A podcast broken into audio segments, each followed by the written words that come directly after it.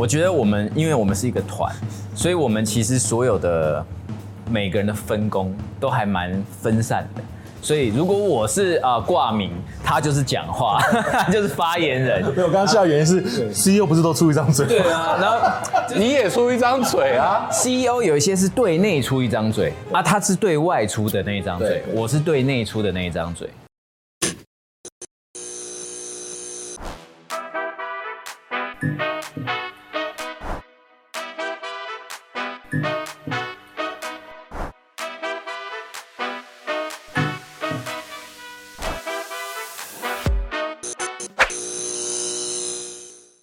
欢迎收看 Talk 一杯，我是主持人郑伟博。今天我直接介绍，邀请好久好久才能够来到我们节目当中的当代华语超大天团的两位团员，让我来欢迎。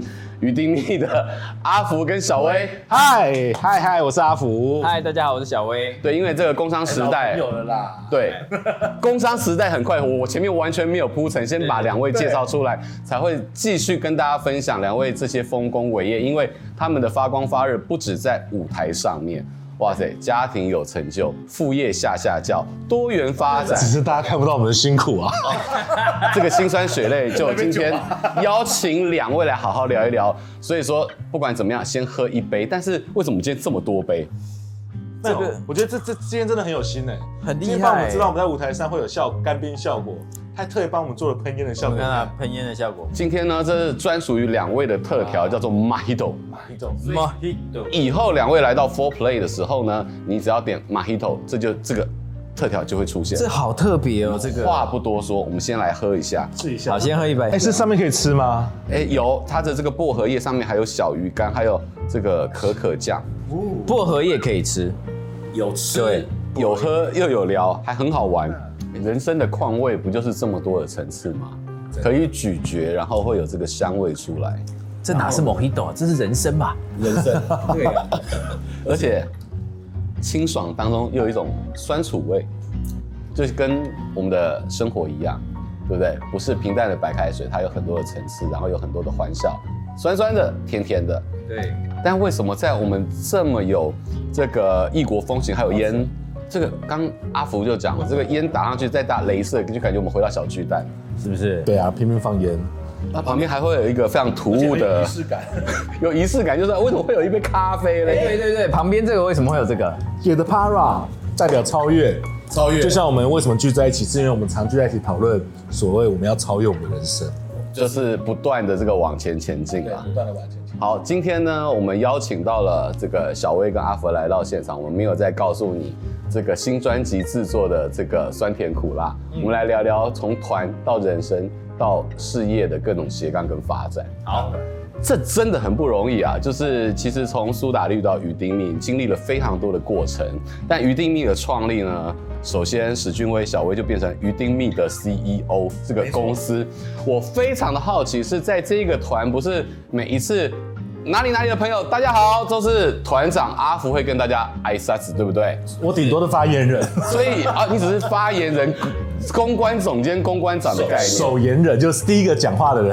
但是呢，鱼丁密这个变成一个公司之后，CEO 是小威。对，为什么他是 CEO？你们是？猜拳猜赢了就可以当 CEO 吗？哎、欸，基本上也也是有一点点类似这样，还是比抽大支？他年纪最大了。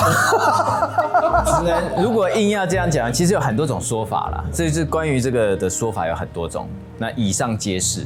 那你觉得出一张嘴的比较厉害的，还是是要听起来很威风的 CEO 比较？我觉得我们因为我们是一个团，所以我们其实所有的。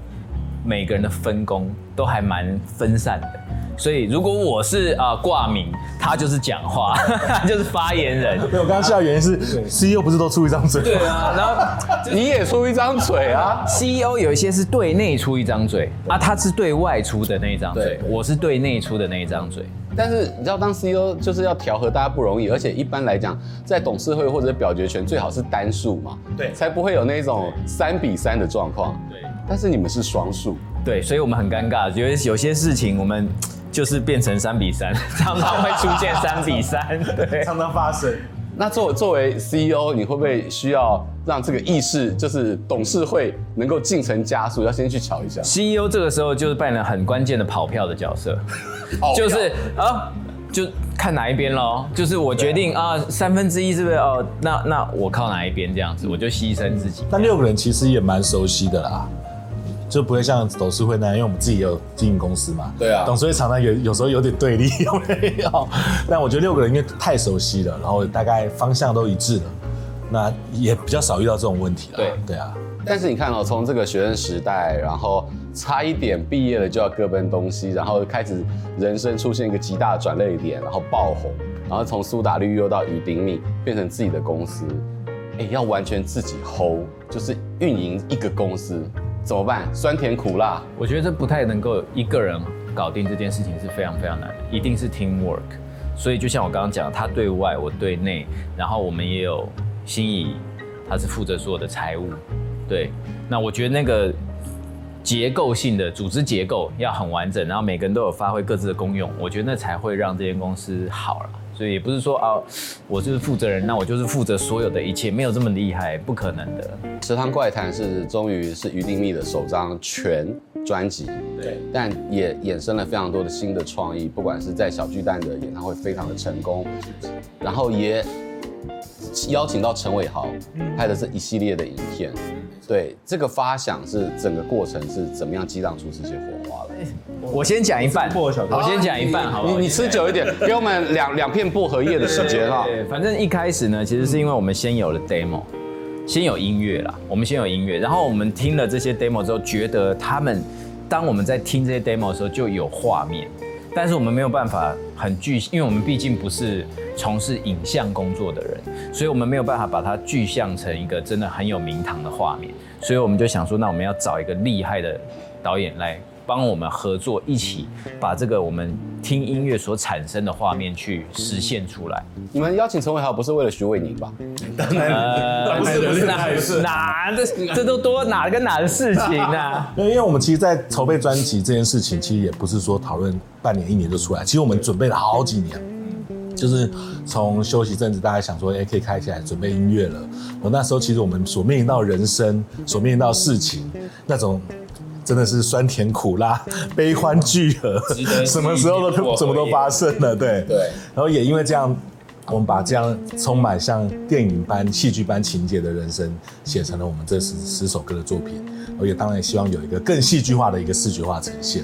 那陈伟豪导演莫名其妙好像也跟我们遇到差不多一样的事情，然后不好说不好说，一聊起来就觉得哎、不错不错，我们就可以蛮两个聊得蛮合的，然后再加上我们非常喜欢他在影像处理上面的方面的能力，因为我们这次在走平行时空啊，然后有一些诡谲，然后有一些幽默黑色喜剧，那伟豪导演确实是在这方面蛮厉害。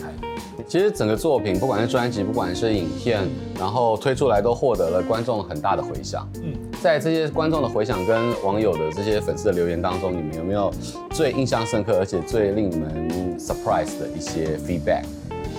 有吗？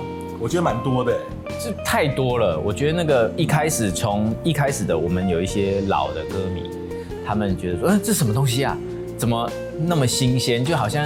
就好像我眼前这杯 Mojito，我看到它的时候，我连杯子都不知道在哪里。那想到它本身就是一个杯子，然后哦，那再加上这个叶子上面有巧克力啊，就是那样子的感觉，然后再加上你喝进去的感觉，其实就音乐本身来说，确实我们一开始收到的 feedback 都很很多元，只能说真的很多元，不是说哦好坏怎么样，没有没有没有，好的之外里面怎么个好法，很多元。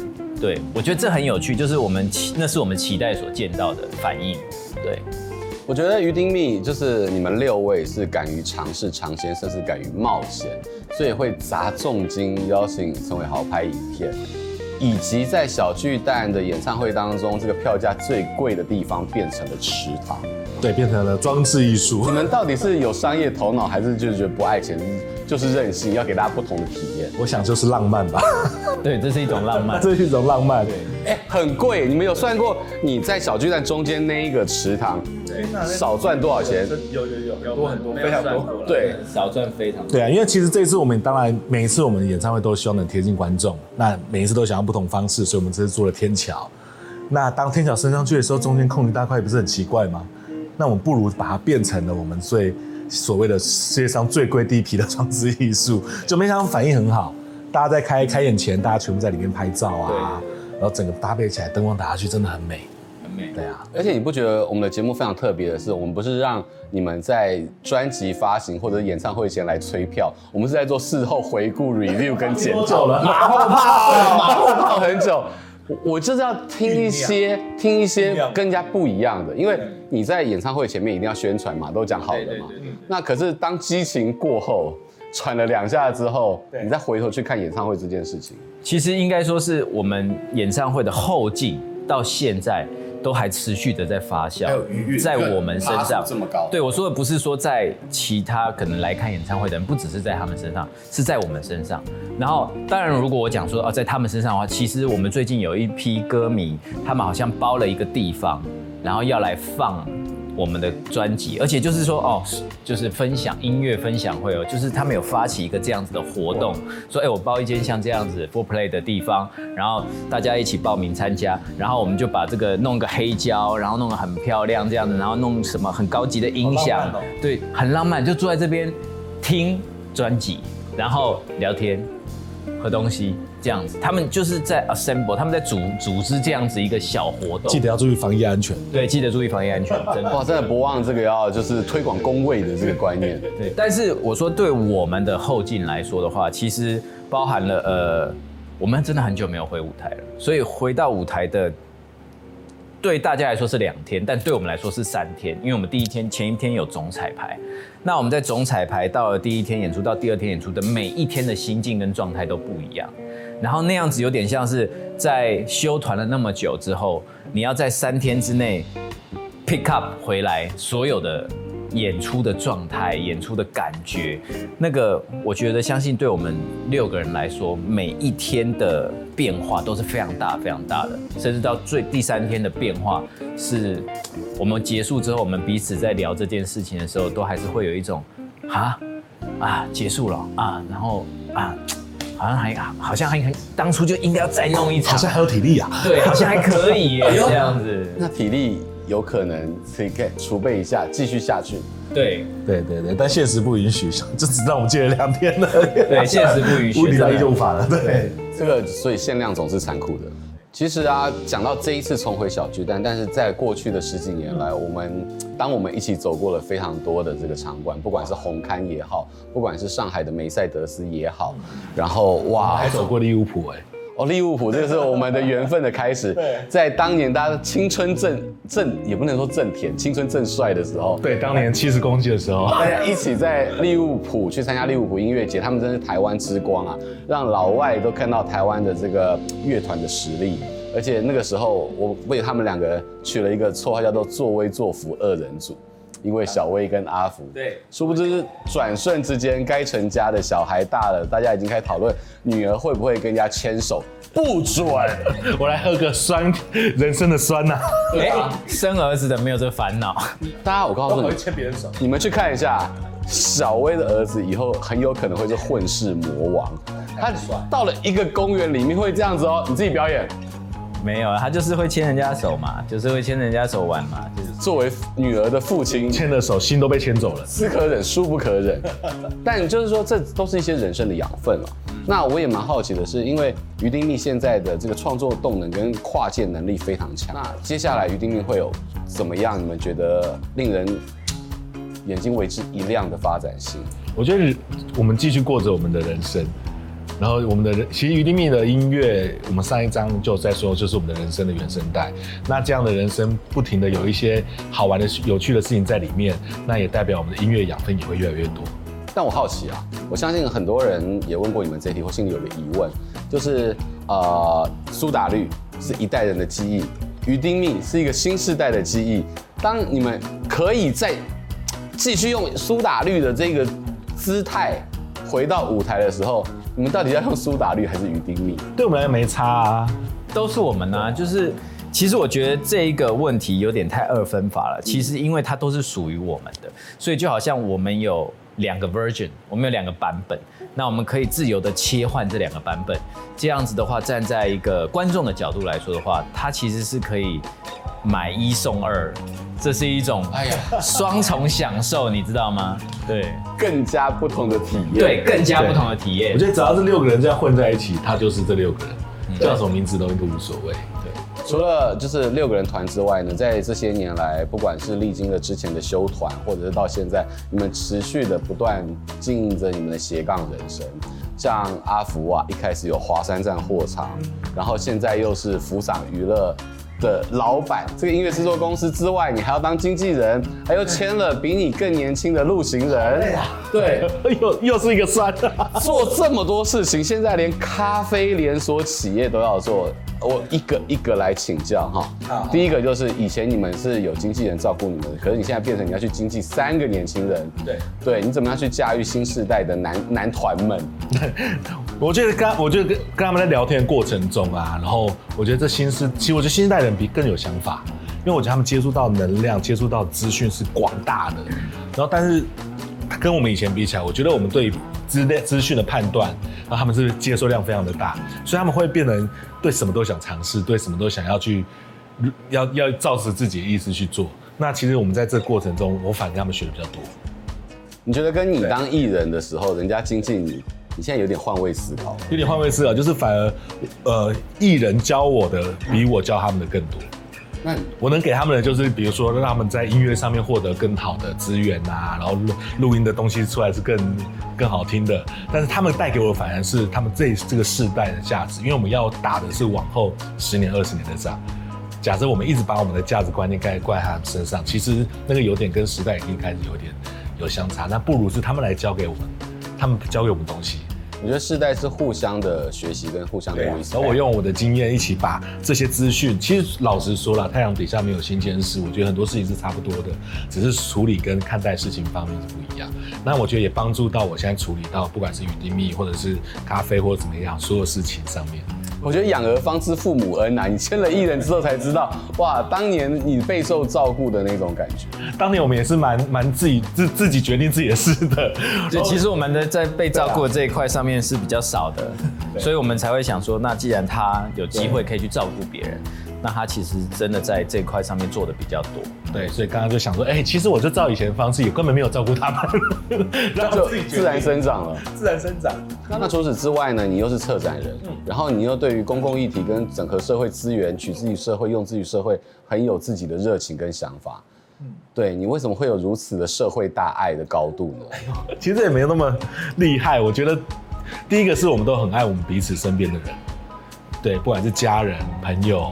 然后进而就关关注到朋友发生了什么事，那这个事情是谁的不对，你就会发现哦，是整个社会出了问题。然后你发现这社会出了什么问题，你会发现哦，大概国际间怎么样，这整个世界都产生一些某些问题需要去解决。那我们当然能够改变，不是改变这么大爱的改变整个社会，而是先帮助自己朋友周遭的问题帮助起来。这到底是你天生的性格，还是念了公行正大公行系？就是这这个教育系统的这个思维，让你产生这样的一个社会观。我觉得一个是天生性格啦，然后还有父母亲的对待我们的交代教导我们看待世界的方式，然后反而我们会更去想要去解。因为假设我我为什么想要去帮，不管是家福也好，不管策展去策未来的永续，然后环境保育这件事情，因为我希望我的孩子也享有跟我们一样好的，好从小看到这个世界是。正正面的是光亮的，然后对未来充满希望的。然后我希望他们下一代，我们的孩子也可以接触到这样的世界。此外呢，就除了阿福之外，小薇也是很厉害的。小薇她的 CEO 不是只有一个公司 CEO，她还有就是洗沐用品品牌的 CEO。对对，哇塞，还去德国出国比赛拿奖回来。对，我觉得能够得到红点设计大奖，应该算是我们非常重要的一个里程碑了。对，就是透过了 我们的设计，然后透过我们的产品，得到算是全世界等级的肯定了。对，这件事情，其实是我们这间公司一直以来都是觉得很引以为傲的事情。那所以，呃，但是这件事情也包含了一种责任，就是你必须要对你的产品负责，你必须要对你的所有的企业该有的社会责任负责。那所以我们在不只是在销售产品这一块，我们跟很多单位合作这一块，还有我们也做了蛮多公益的赞助、捐助这样子。虽然说名人艺人有光环，能有光环能够就是赋能到品牌上面，但是回过头来柴米油盐酱醋茶，回到这个上面的时候，你怎么样去能够处理这些跟在舞台上巨星光芒万丈之外的一种脚踏实地？哎，这真的很难。我我曾经有看过呃学友哥分享过一些就是。上了舞台跟下了舞台的生活的状态，比如说你很难想象一个在歌神张学友，然后在家洗碗，或在家拖地，或者是趴着洗马桶，那这样子的。生活其实，在我以前年轻的时候，觉得说哇，怎么可以这样子哇？不是应该有佣人做这件事情吗？不是应该有人帮他处理这些事吗？但等到我自己真正成为老板之后，我才发现，其实有些事情你必须要弯下腰来去做，你必须要。那是一种人生的切换，而且你当当你切换到那个模式之后，你对很多事情会有不一样的看法。你比如说，为什么他们会在那个位置？那为什么你会在这个位置？那就是相对应的理解跟就是跟体验，我觉得那是很重要的。这杯鱼丁蜜调酒的材料有我们自制的小鱼干兰姆酒、白可可利口酒、小鱼干干燥以后磨成的粉，然后巧克力薄荷、果糖、柠檬、可可的豆荚。鱼丁蜜它就是非常的突破框架去做一些不同的多元性的尝试，所以我们就这一次呢，用同等的框架来去突破框架。同等的框架代表了像是 Mojito，Mojito 是一个经典的调酒，就是海明威最喜欢的一杯调酒之一，是用薄荷。跟兰姆酒做的，但突破框架的是呢，我们用薄荷，基本上它原本是做在酒里面，然后这样喝。但突破框架的是，你要吃薄荷再去配里面的酒，去反过来操作。